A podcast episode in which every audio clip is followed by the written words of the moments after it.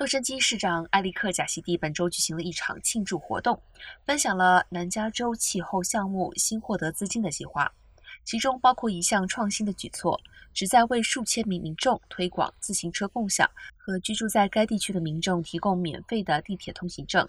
这个项目从加州战略发展委员会获得了三千五百万美元的捐款。